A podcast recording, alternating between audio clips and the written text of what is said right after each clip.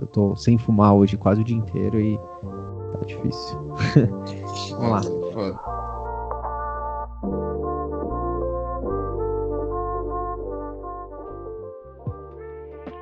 Salve, salve! Aqui quem fala é Marcel Shiva e esse é mais um episódio do Três Cigarros a Menos podcast que ousa ficar entre você e seu próximo cigarro.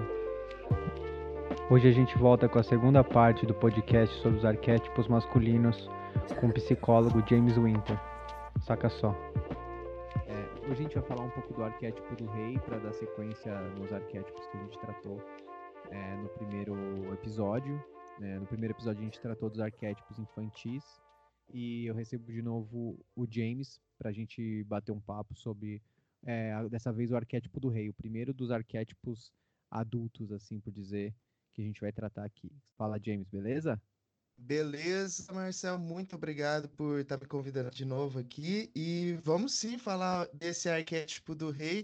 É, eu, eu, quero começar falando um pouco da, de um trecho que, que eu li lá no livro que eu achei interessante pra caramba, que é, é uma citação que diz que, que os maias é, raramente destruíam as cidades antigas, né? Eles mantinham as ruínas das cidades. Ei, rapidão, só um recado. A trilha que você está ouvindo no fundo desse podcast, ela foi feita especialmente para mim para esse episódio. Se você quiser ouvir outras trilhas assim, procura meu perfil no Spotify, Shiva. E não se esquece de apertar seguir no seu agregador de podcast para receber a novidade. É, assim que a gente subir um episódio, você receber em primeira mão. Valeu! E levando em consideração o que a gente falou no primeiro episódio sobre os arquétipos infantis, é, como que como é que a gente vai falar agora dos arquétipos amadurecidos se às vezes a, a, a base psicológica que vem da infância não está bem resolvida. É, como amadurecer sem perder essa essência de criança, dos arquétipos de criança? Eu queria que você comentasse um pouco isso. Então, Marcel, é, é interessante, né? Porque a gente conversou no programa passado sobre os arquétipos de criança e muitos deles, igual o do guerreiro, eles se terminariam de se formar quando o, ele fosse adolescente e que ele fosse entendendo. Durante essa fase de crescimento, em um mundo ideal, a gente teria todos aqueles arquétipos que a gente falou no programa passado, bem desenvolvidos, com a criança bem plena, saca? E a gente vai começar a falar do homem e rememorando o que você falou sobre os maias, né? É tijolinho por tijolinho. Esse homem, para ser formado, ele não foi formado do dia para a noite. Ele não é uma criança e agora é um homem. Existe todo um trecho de conhecimento, de história, de eventos que ele acabou passando para se tornar um homem, sabe? E, e, dependendo das falhas, a gente vai estar tá traçando aqui hoje, comentando sobre o que dá certo, o que não dá certo, o, como é o rei formado, né?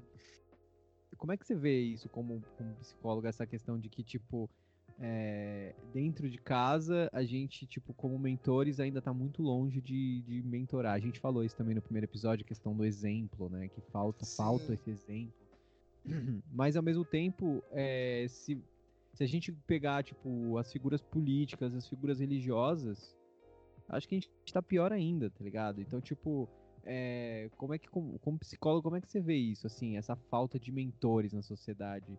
E como é que você vê essa, essa ausência, essa, essa ausência de mentores? É, cara, é, é como eu, eu, comentei mais cedo.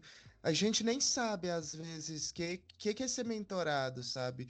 Eu, depois que eu fui ficar mais velho, que eu entendi que, tipo, na minha infância eu tive um tio meu que foi, tipo, mais que um pai, sabe? Então, assim, ele foi o meu mentor, ele me ensinou coisas importantes sobre a vida, sabe? E, que, e eu tive um bom mentor ensinou coisas boas. Aí, cara, você pegar, por exemplo, um moleque que tá na rua, ou então que tá numa situação de estar tá passando fome, o mentor dele vai ser um cara do tráfico, por exemplo, sabe? E que vai passar o que é a vida para aquele cara do tráfico, sabe? O cara da igreja, o cara do ritual, o, o cara do batismo. O, o batismo, ele é um baita ritual, né? Se você for parar para pensar, sabe? Ele tem toda uma simbologia de se molhar, sabe? De você abandonar a sua vida passada, sabe? E se você for ver, o pastor é uma espécie de mentor, sabe? Eu, eu acreditava assim, cara, cada um gasta seu dinheiro como quiser, sabe?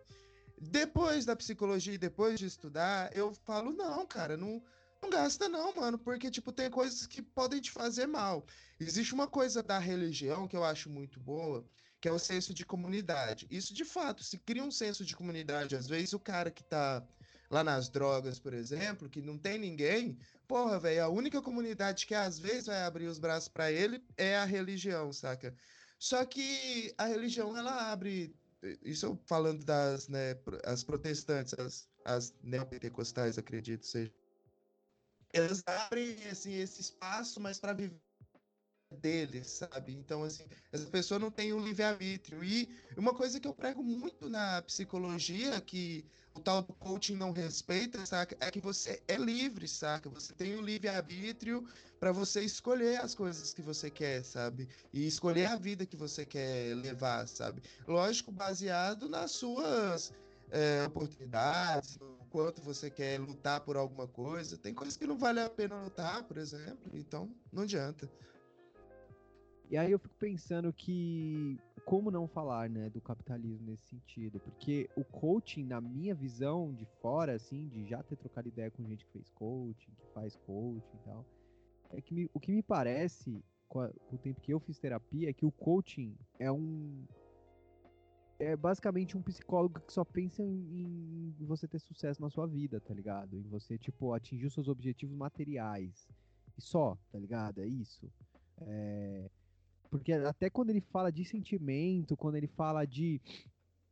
É, de algum tipo de, sei lá, mesmo que superficial, algum tipo de é, profundidade superficial é ótimo, mas alguma profundidade ali é voltado para o seu sucesso dentro da empresa. Tanto que o coaching, pelo que eu sei, surgiu é, de dentro das empresas, né? Eram, eram, eram as pessoas que é, aconselhavam dentro das empresas é, os grandes executivos e tudo mais, e hoje é para, entre aspas, qualquer um. É, e aí eu fico, fico imaginando, com isso que você falou da questão da mentoria, dos rituais, é, como a gente é muito, muito, muito, muito órfão de, desses, dessa, dessa, dessa figura na sociedade, e como é que a gente caiu no, no coaching e no pastor, sabe? Tipo, é isso que a gente tá vivendo hoje, assim. A gente tá falando da questão do, dos arquétipos e da, e da evolução psicológica ou estagnação psicológica do homem, mas olha os exemplos que a gente tem, sabe? Qual, qual solução tem para isso, se é que existe alguma? Então, cara, é, não, não sei se existe alguma, sabe? Você sabe, eu enquanto você falou, eu pensei aqui, né? Porque o coaching, ele tem certeza dos sentimentos, ele sabe o que, que você tem que fazer para ter sucesso, seja sucesso na sua carreira. Ele sempre sabe, saca? Estudei cinco anos de faculdade e eu ainda não tenho certeza do que, que são sentimentos. Lógico, existem coisas que a gente segue, vou falar, ah, ser isso, pode ser aquilo, mas tipo, a gente não prega saber, sabe, ter certeza das assim que funciona, sabe? E o que você falou faz bastante sentido, de tipo, a gente perdeu os mentores, a gente talvez se. Não sei, só viajando aqui, extrapolando. A gente passou por uma, algumas décadas de, tipo, muitos pais ou que morreram, sei lá, de qualquer coisa, assim. Muita, muita gente, ou pais que acreditavam em um estilo de masculinidade, por exemplo, que não quiseram mentorar seus filhos, sabe? Então, eu fico.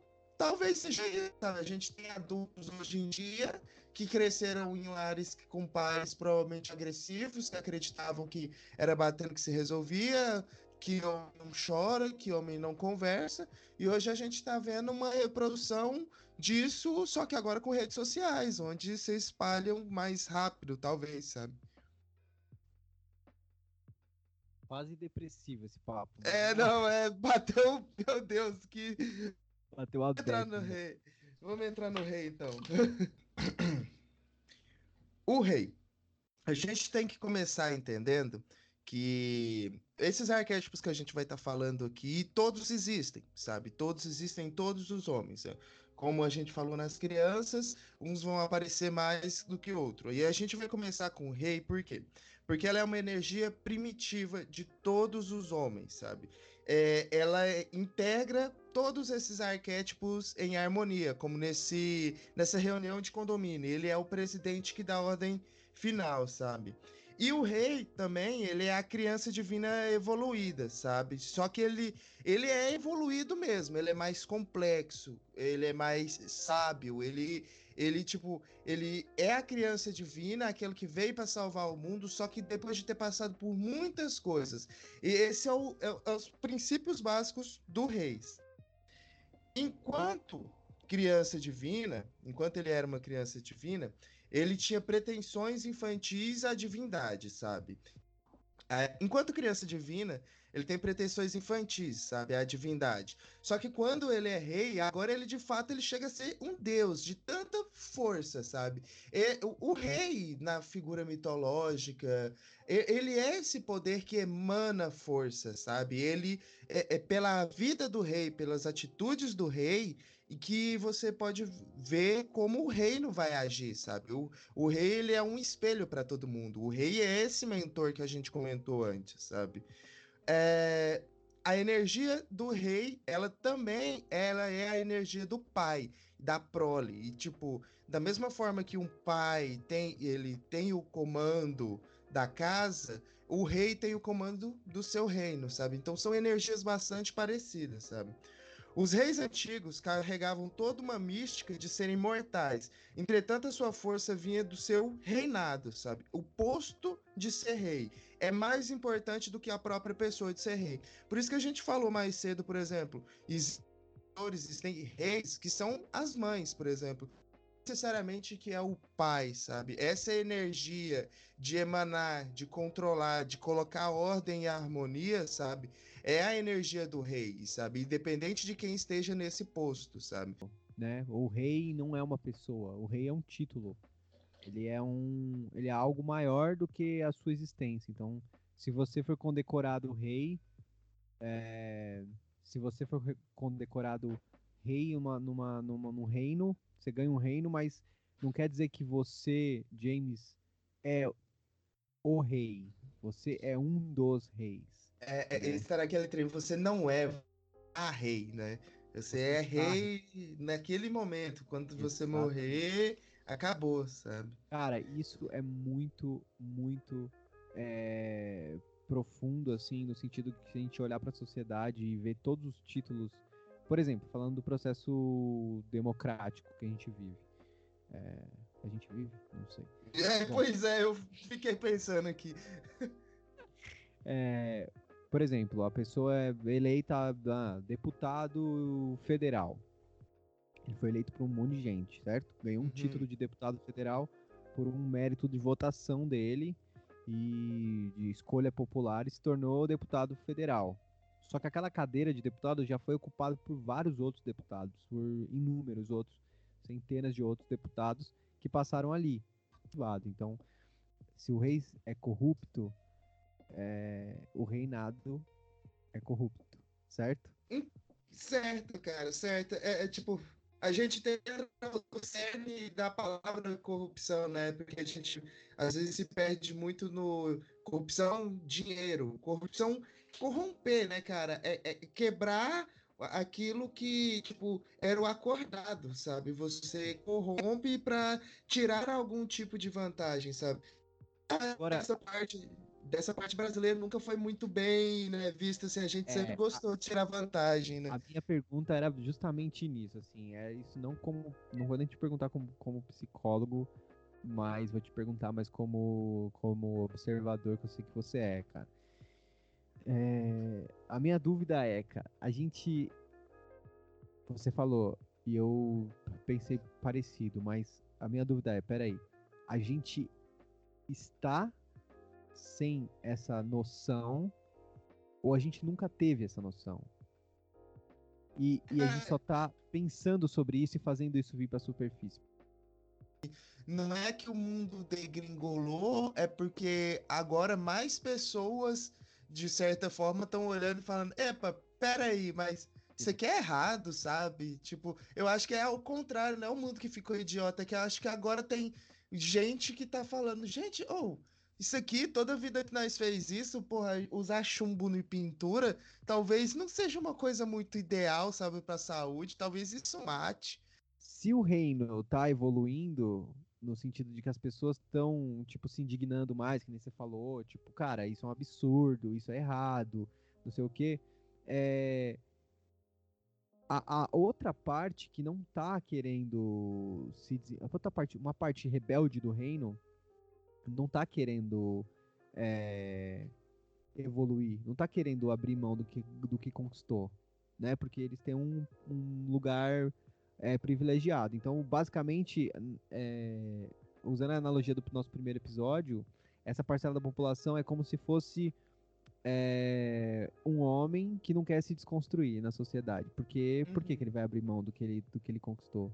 Então, essa parcela é, essa parcela, vamos dizer assim, tipo, esse macho alfa da parcela da sociedade que não quer abrir mão disso, dessa, desse, desse lugar de, de, de mérito que eles acreditam que eles estão aí por, por mérito e tudo mais, é... eles estão se debatendo, cara. Eles estão se debatendo. E isso Sim. que a gente tá vendo é um, é um, um coice dessa e, galera. Cara, tem aquelas frases que fala, né? Sempre piora muito antes de ficar bom, sabe? É, a grande questão, o que, que é piorar muito no nosso caso, que nunca foi muito bom, sabe? Então, assim, a gente está vivendo agora uma desconstrução, é legal, eu tô me desconstruindo a cada. Sabe? É muito interessante. Mas, mano, tem gente que não vai se desconstruir, tem gente que que o que tá acontecendo é certo. É, é, é foda, né? A mente humana é muito complicada, porque, porra, tem o cara que acredita mesmo na, naquilo, sabe? Tem o cara que não acredita, mas acha necessário. Não, é, tem que falar isso mesmo pra ver se ele trabalha.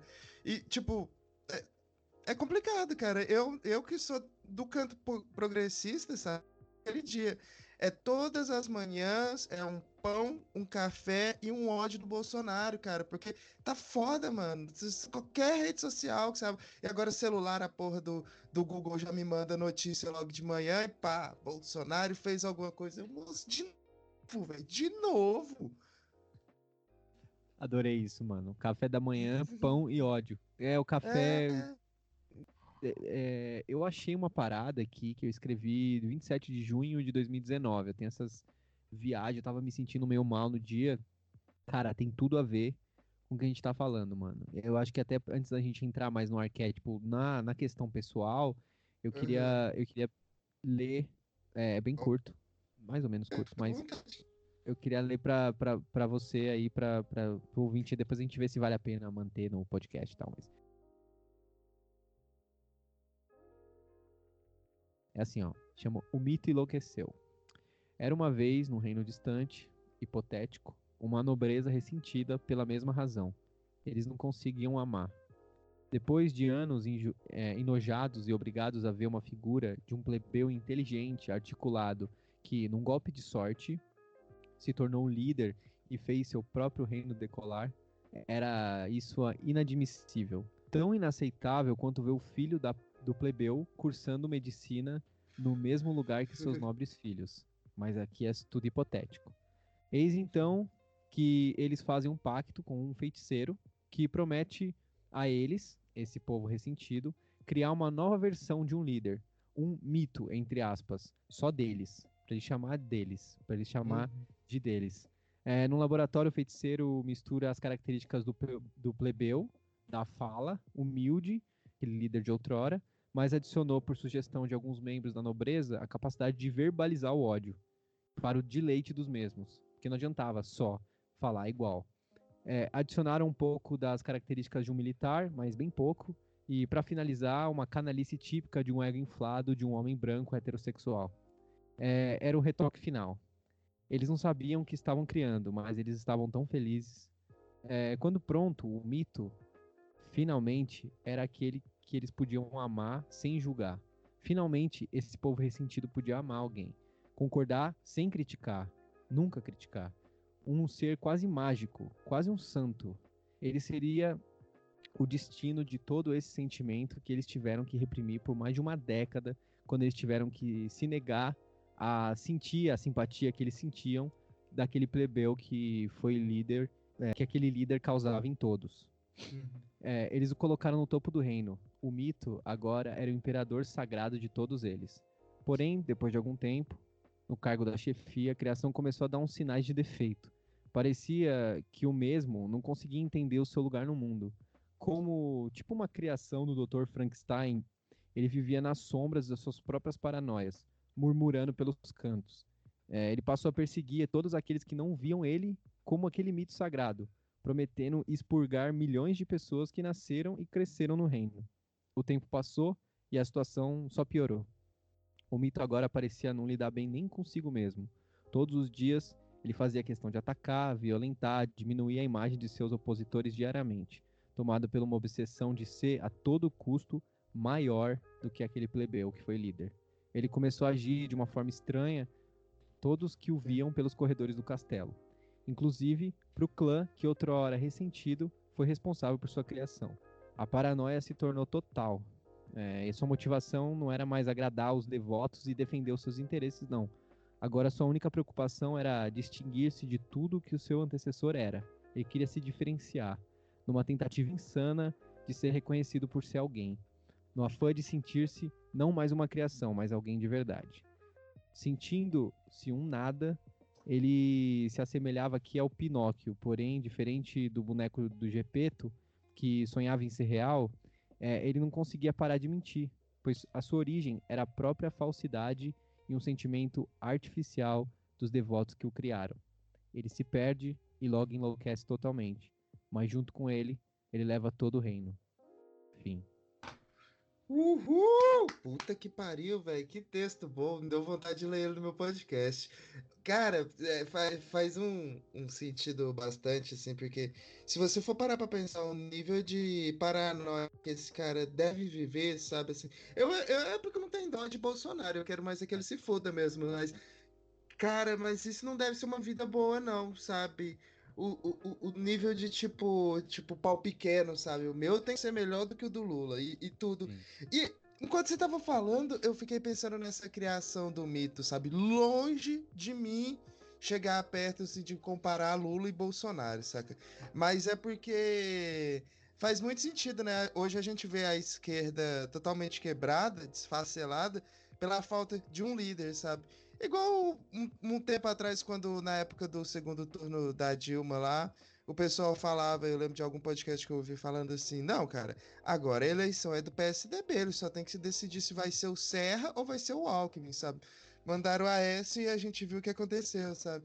Então, assim, essa construção deve ser alguma parada latino-lusitana que a gente tem de adorar um ídolo, de sempre babar ovo de um rei, de um de um déspota. De, é, saca? É complicado, viu? É bem difícil isso.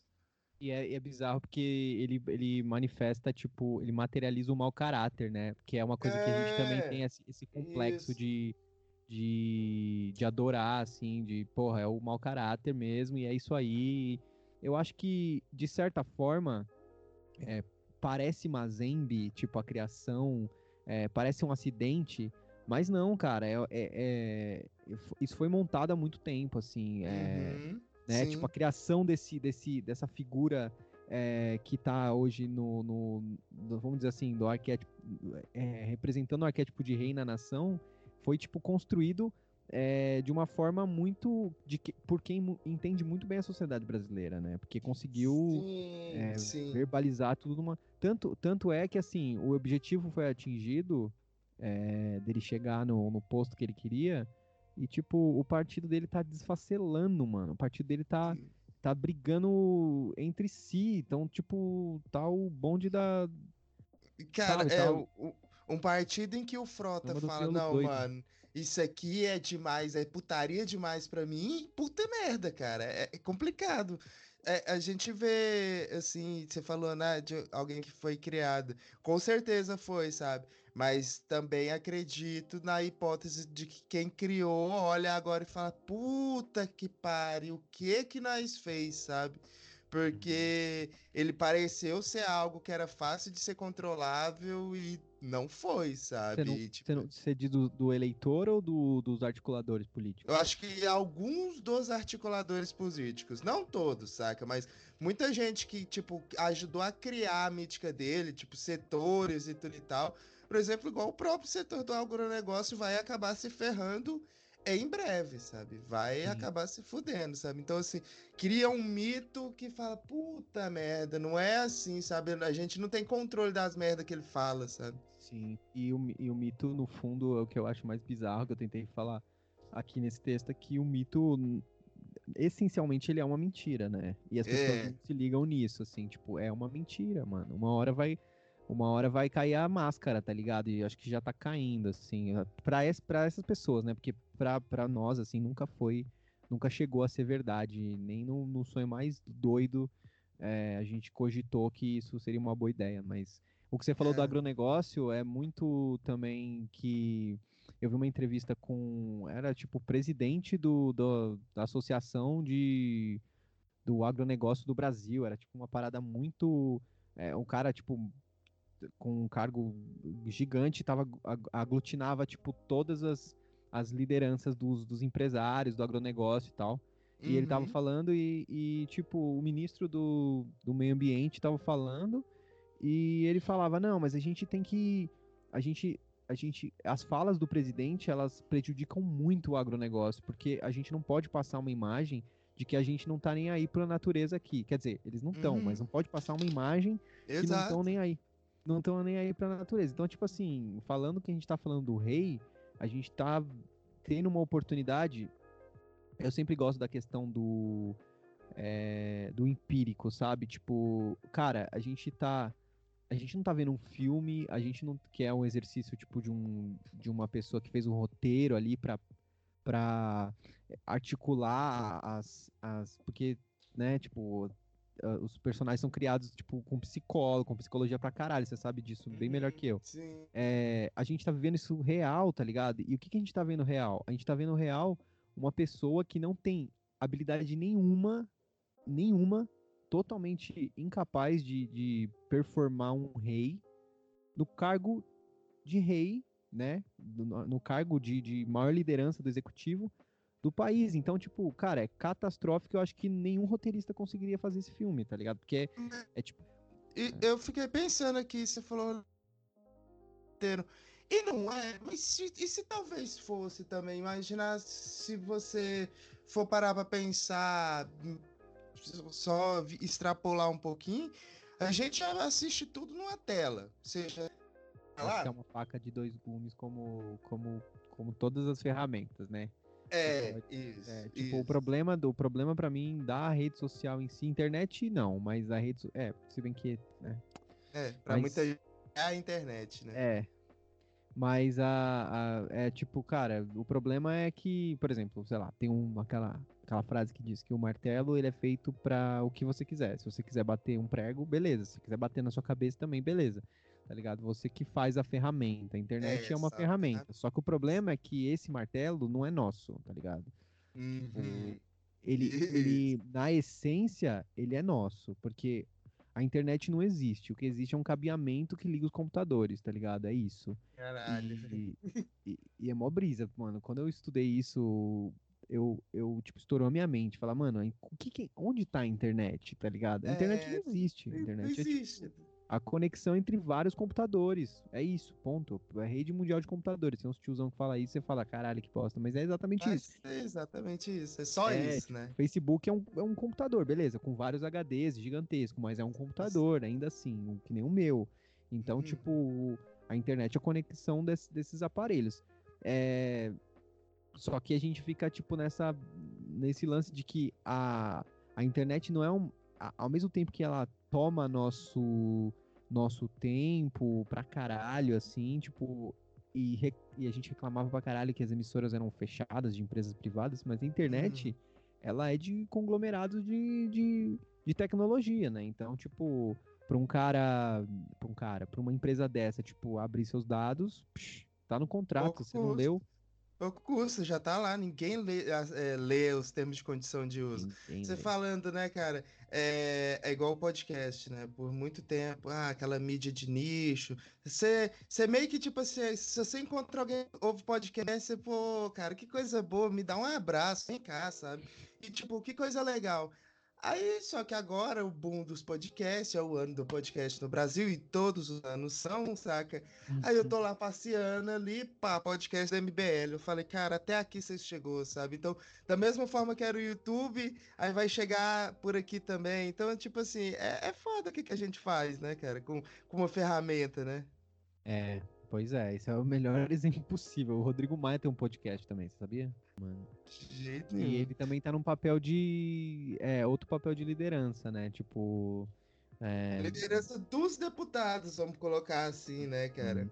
Porque a gente tem que entrar no, no, no principal, que assim, o que, que, é a função do rei? O rei ele tem duas funções básicas, sabe? Que é, é, ordenar e proporcionar a fertilidade e bênção, sabe? Tipo, ele, ele tem que ser duro, ele dá as ordens, mas ele também tem que agradar, sabe? E tem que procriar essa agradação de certa forma. Então, assim, olha pro Rodrigo Maia, saca? Ele fala lá as merdas do Bolsonaro, ele fala que o Bolsonaro tá errado e tal, mas lá no no fundo e tudo e tal, tem ali, ô, oh, vem cá, não, a gente é amigo, eu te dou as bênçãos, saca? Não, uhum. vamos deixar isso, sabe? Voltando na questão do arquétipo mesmo, sabe?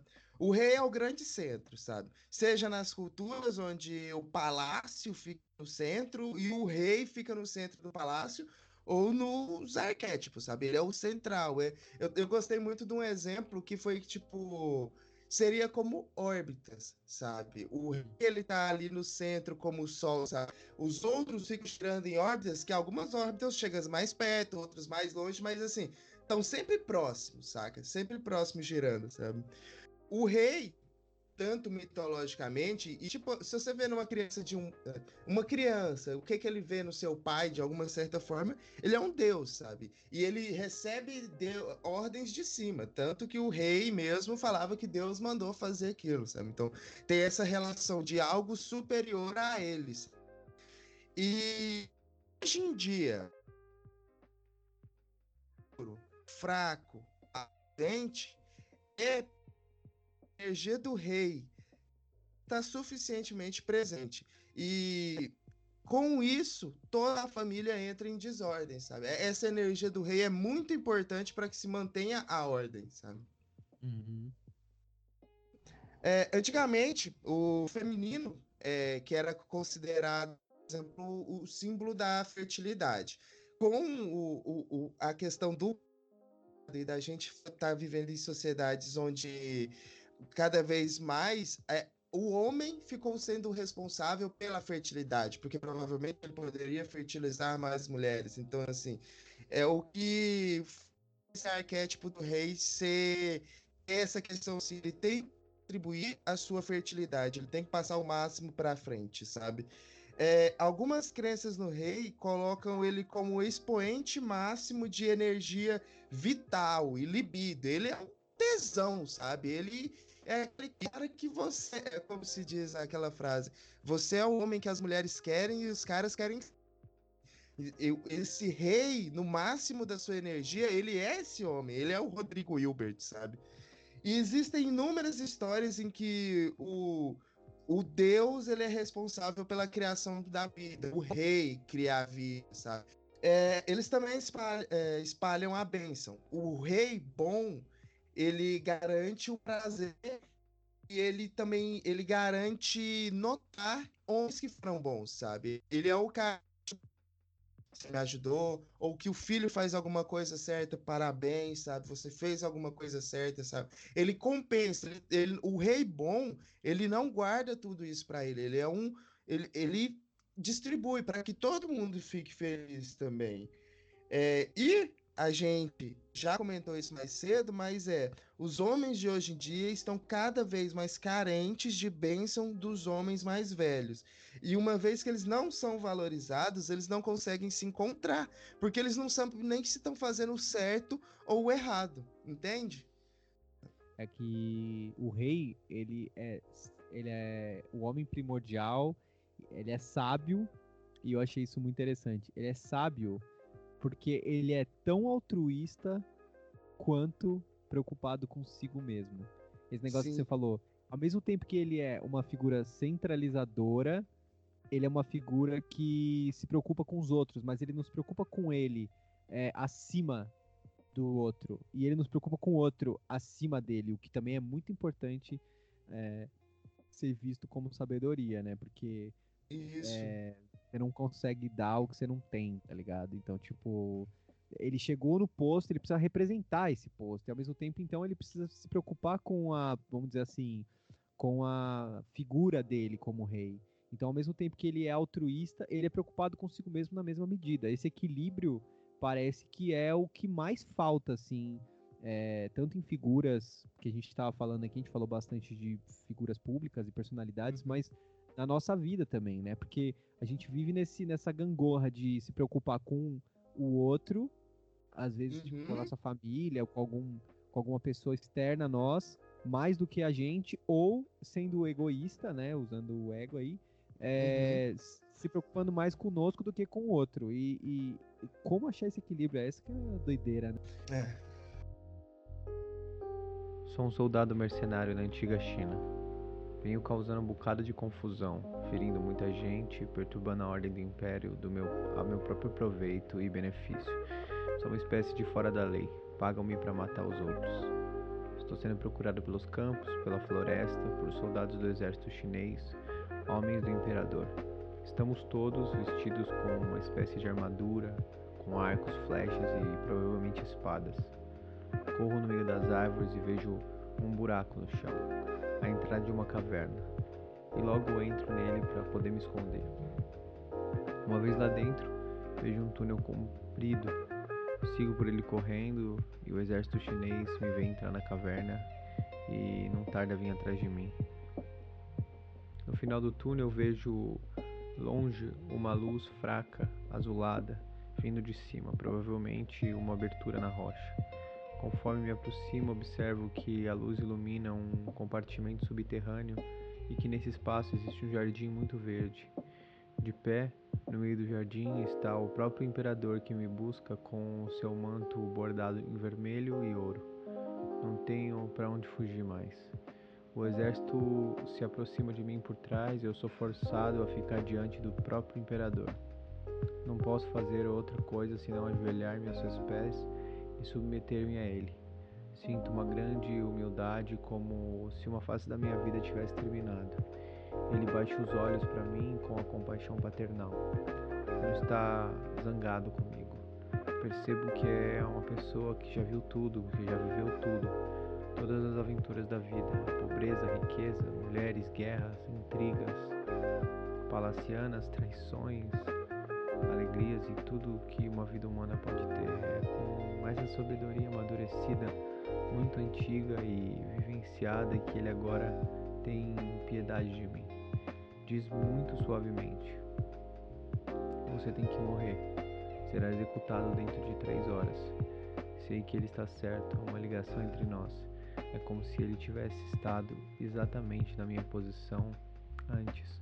Sabe de tudo como uma grande sensação de paz e até felicidade, entrego-me ao meu destino. É. O rei bom, ele traz principalmente ele é a ordem do modelo sensato e racional. O rei bom, ele não age por impulso ou por emoção, sabe? Ele é sensato, racional, porque ele já passou por muita coisa, sabe? Ele estabiliza a emoção caótica e comportamentos descontrolados da própria pessoa mesmo, sabe? Ele estabiliza e centraliza e traz a calma com isso. Quando ele consegue estabilizar e te dar toda. Fala, não, gente, você não precisa desesperar por isso. E se você falando com você mesmo, sabe? Você não precisa desesperar porque as coisas são assim, sabe? Ele consegue trazer essa calma por experiências que ele tem. Uhum. Na característica fertilizadora dele, ele transmite a vitalidade e a alegria, sabe? Ele apoia e equilibra as coisas, sabe? A, a família, no caso.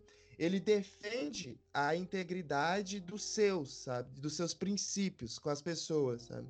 E ele é a tranquilidade central nós somos, sabe? Ele observa o mundo com um olhar firme, porém bondoso, sabe? E o rei ele tem uma coisa muito interessante que ele se mistura com outros arquétipos, por exemplo, ele representa o poder agressivo quando necessário.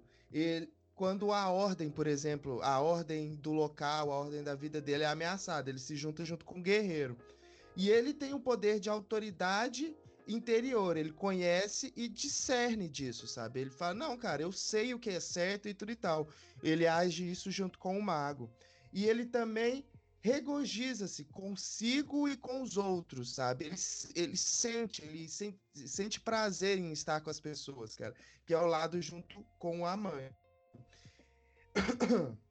Essa energia, ela aparece quando ele dá a melhor qualidade de vida para sua família, para entre os seus, sabe?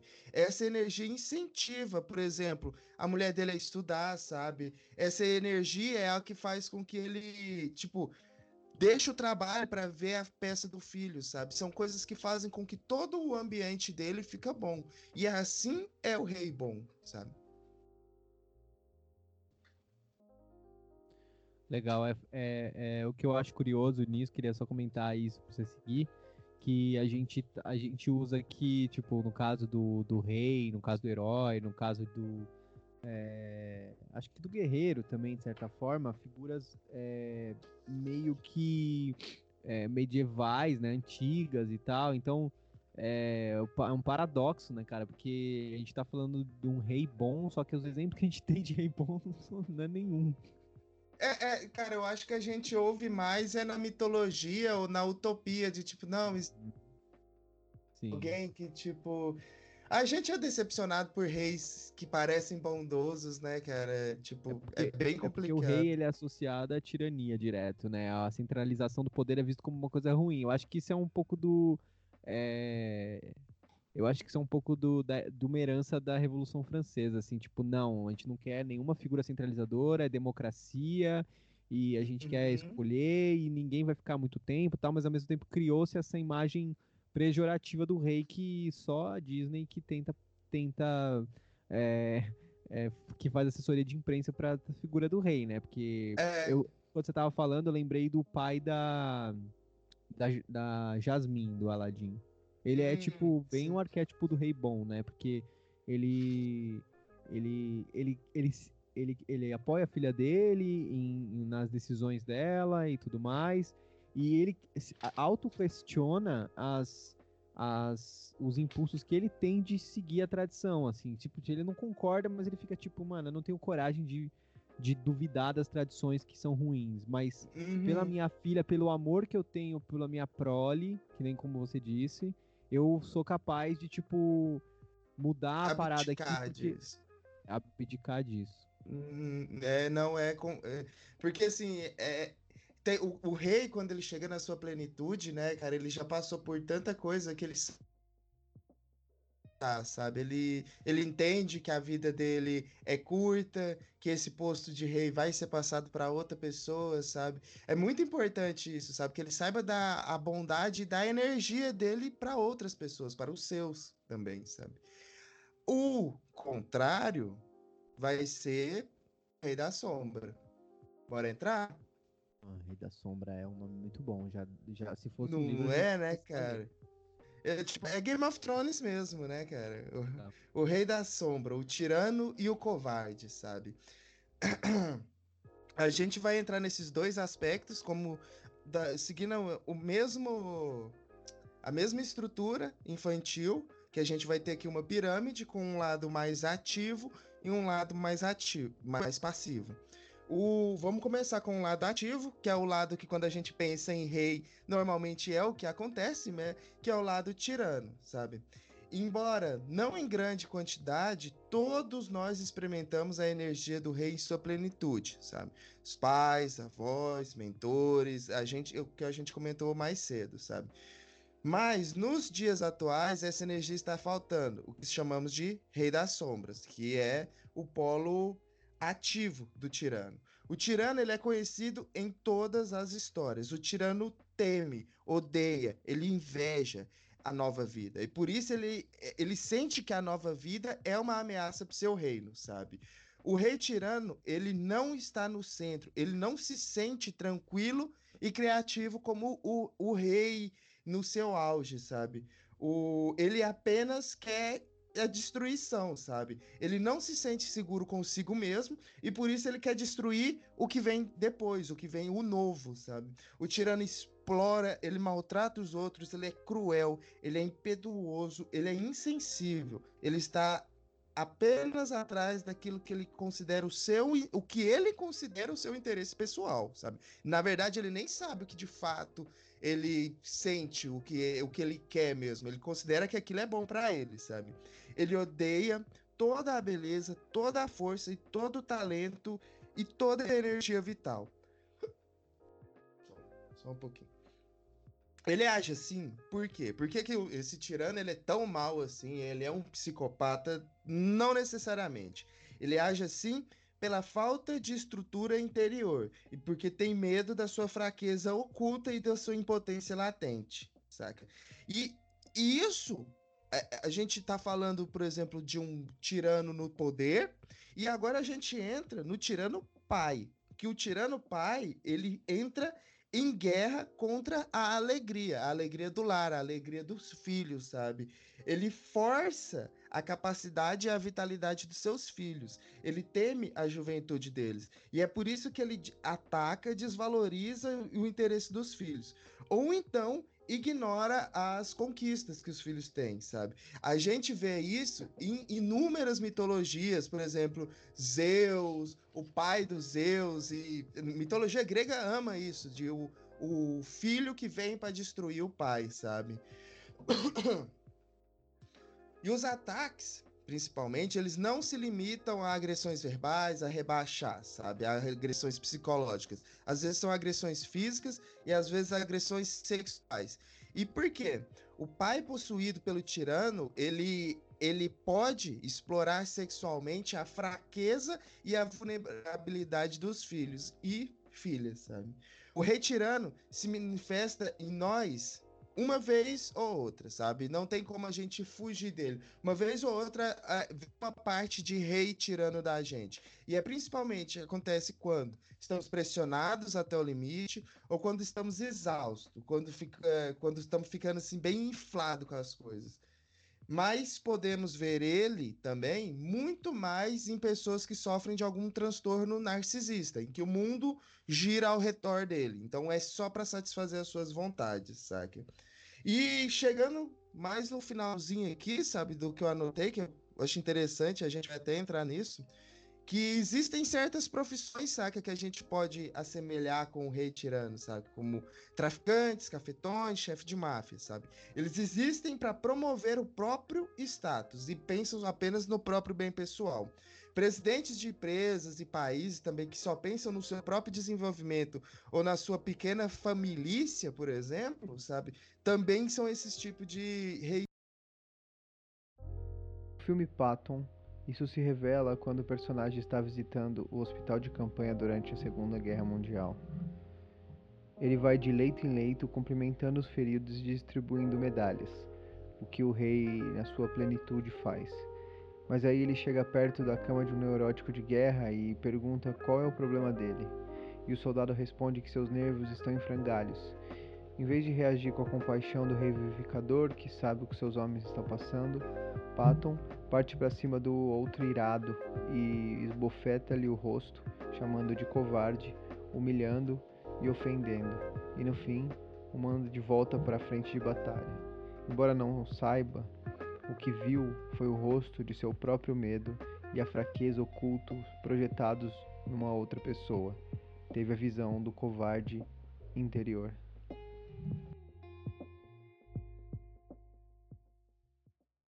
Assim como a questão da criança divina, é, para existir um tirano tem que existir um covarde, ele tem que mandar em alguém.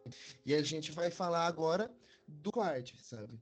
O covarde, ele a presença desse polo se explica principalmente pela ânsia do espelhamento, do me adore, vejam o quanto eu sou importante. É, e a gente vê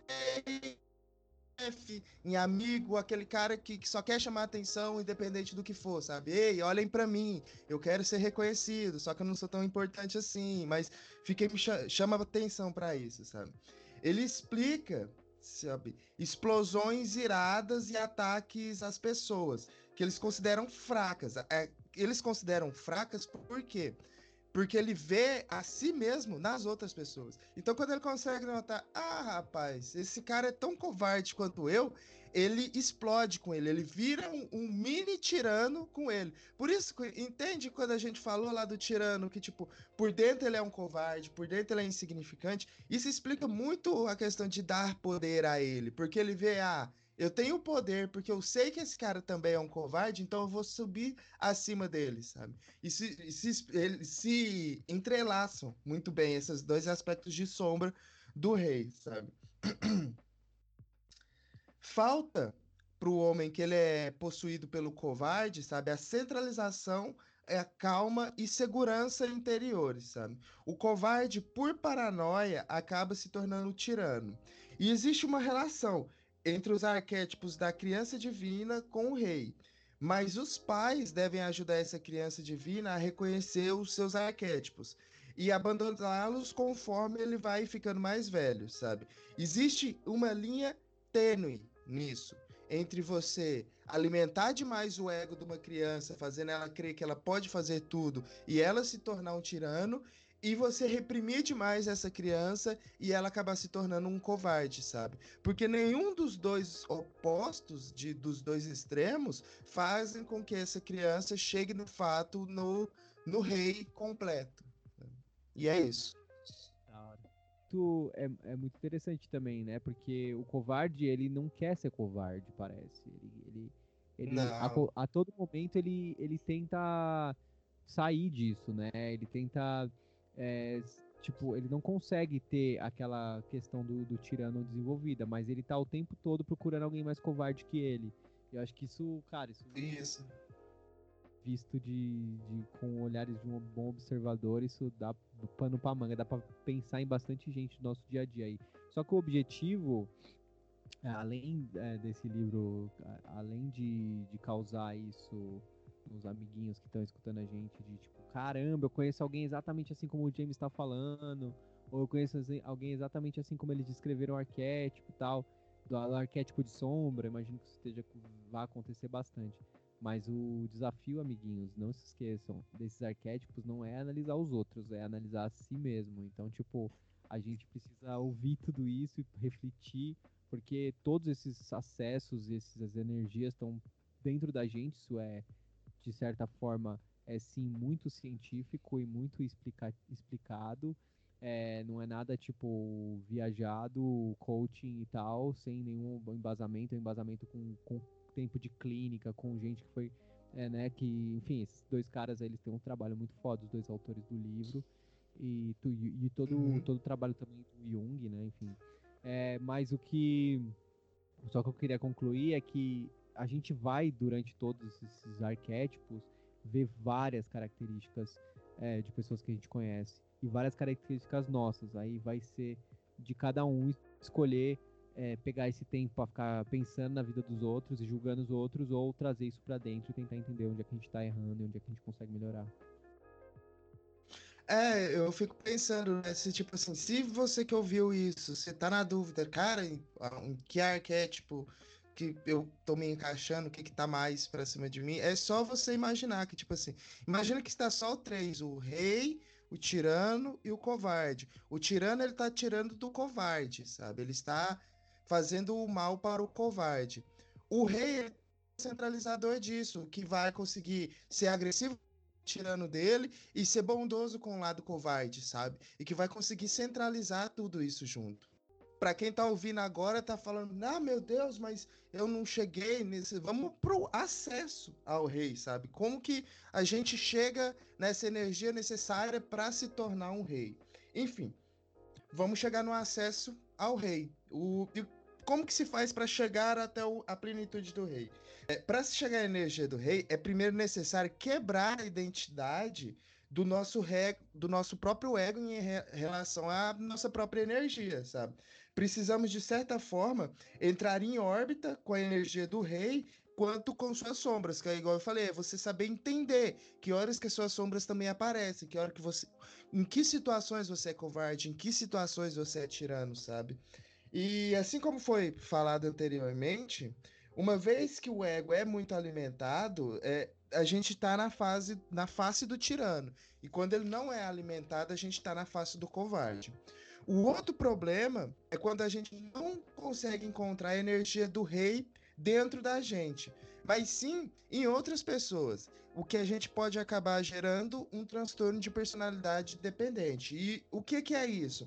É um tipo de transtorno em que a pessoa sente um medo, uma relação totalmente extrema, fora do comum, em se distanciar de, dessa pessoa que ele é dependente. No caso da mãe, do pai, da, do, da esposa, sabe? Por isso que acontece de muita gente entrar em depressão profunda quando a esposa separa dele. Ou em, nos casos dos tiranos, em, sei lá, matar a esposa e depois cometer suicídio. Isso é uma coisa comum que acontece hoje em dia, infelizmente. No trabalho, torna dependente do chefe, sabe? A gente é o baba-ovo do chefe, a gente só faz aquilo que o, que o chefe quer, sabe? E nos países isso acontece quando a gente é totalmente dependente do Führer, ou então do mito. Escolha o seu nome que você achar necessário para isso. É quando é aquela figura centralizadora em que tudo que ele fizer é você vai aceitar, sabe? É, e a gente tem uma coisa que é importante, que a gente perde contato com o nosso rei interior quando nós conferimos esse poder para outras pessoas, sabe? Estamos cortejando uma catástrofe em escala muito maior do que pessoal, sabe? A mesma coisa que a gente faz com a questão da presidência, sabe? A gente está transferindo um poder muito maior para esse tipo de pessoas, sabe? Mas quando a gente usa de maneira certa a força do rei, somos o imperador chinês que você ouviu lá no começo da história, sabe? Onde existem soldados ajoelhando ao nosso redor, porque a gente tem a calma de quem já viveu tudo, sabe? E eu acho que isso encerra muito bem, sabe, essa parte do rei. Muito bom. Ufa! Uou! Caramba! Aí, muito obrigado mais uma vez por ter me convidado. Eu já tô quase me sentindo de casa, já tô quase abrindo a geladeira desse podcast já e pegando a cerveja que tá no freezer, sabe? Então, assim, toda vez que tô gravando aqui, eu tô gostando muito, gostando muito dos insights que a gente tá tendo junto aqui. Eu espero que quem esteja ouvindo isso também esteja tendo esses insights e falando, nossa, cara, eu posso ser um homem. É possível. Tô... Né? É possível, né, cara? Ser um homem melhor. Eu quero a todo mundo que ouviu esse podcast, se quiser ouvir mais temas sobre psicologia, um pouquinho mais aprofundado em desmistificar certos conceitos de psicologia, sabe? Pode procurar por Reflexões de Inverno. Em qualquer agregador de podcast, você já me acha e pode estar ouvindo. São episódios mais curtinhos, é mais condensado, sabe? É uma reflexão sobre temas da atualidade, sabe? E muito obrigado, cara. Semana que vem a gente tá aqui de novo. Valeu, James. É, cara, e não é, não é tipo, pode procurar, não. Procurem o podcast do James, é muito bom. É, ele, ele tem um formato um pouco mais condensado, como ele falou, mas tipo, é profundo pra caramba, te, te faz pensar, é ótimo para você é, ouvir fazendo alguma coisa é, tipo, faz você pensar, depois você se pega à noite pensando no, no que ele falou, assim, é bem legal mesmo, real. É bem. é bem produtivo para a cabeça, assim, faz a cabeça malhar, não adianta só malhar o corpo, né? E o que eu queria falar também é que. É... Esqueci. Bom. ah, lembrei. Lembrei. que é, a gente está falando de tudo isso aqui e tudo mais. O James é, é um profissional da área da psicologia. Eu sou um jornalista curioso. É, mas é muito importante que se você estiver sentindo alguma, alguma dessas. É, alguma ansiedade com esses assuntos e sinta que você precisa de um apoio é, de um profissional, não ache que ouvir todos os podcasts na sequência vão te resolver o problema. Se você está sentindo alguma coisa real, que você sente que você precisa de ajuda, procura um profissional como James, porque isso é assunto seríssimo. É, a mente é o comandante de todo, é o, é o rei do, do, do, corpo do nosso sistema, então a gente tem que estar tá sempre cuidando da nossa saúde mental. Eu queria falar isso porque eu sinto que é importante a gente ter esse senso de responsabilidade também com quem está ouvindo, né? Não, com certeza, cara. É nada, nenhum tipo de gravação, vídeo de YouTube, conversa com pastor, vai se comparar à profundidade que é uma consulta terapêutica com um profissional de verdade, sabe? Nenhum coaching vai conseguir lidar com seus sentimentos, porque é muito engraçado, é muito fácil você ficar falando para as pessoas, ah, faça isso, faça aquilo. Só que cada pessoa tem uma realidade diferente, tem uma vivência diferente. E a gente que é profissional da área, como psicólogo, a gente é, é estuda para saber entender cada uma dessas vivências e poder te dar uma qualidade de vida melhor, sabe? Se vocês precisarem, quiserem conversar comigo, acho que minhas redes sociais vão estar aí, eu vou, eu acho que até sair esse podcast eu já vou estar com com o site que eu vou estar fazendo atendimento online, então se você está fora do fora da minha cidade, o que é bem fácil, uma vez que em Mineiros quase ninguém ouve podcast. É, é que, e, e, também quase também não vai ao psicólogo. Então, se você precisar de uma terapia, a gente está fazendo tudo certinho dentro da lei do CRP. Vai, pro, me procura, a gente vai estar tá conversando. Boa, é isso. É isso. É Valeu. Isso. Valeu. Muito obrigado. Até mais. Parei de gravar já. Esse episódio foi gravado em agosto de 2019 e eu peço desculpa pelo, pelos picotes na voz. Isso aconteceu porque o arquivo original que a gente tinha se perdeu na vida. Mas deu para salvar o arquivo de backup e graças a isso esse episódio se manteve. É, e aqui vai ele para você poder escutar. Espero que você tenha gostado. É, aguarda na semana que vem o episódio 3, se tudo der certo, que a gente vai gravar agora em 2020. E não esquece de apertar em seguir no seu agregador de podcast para receber os próximos episódios. Valeu!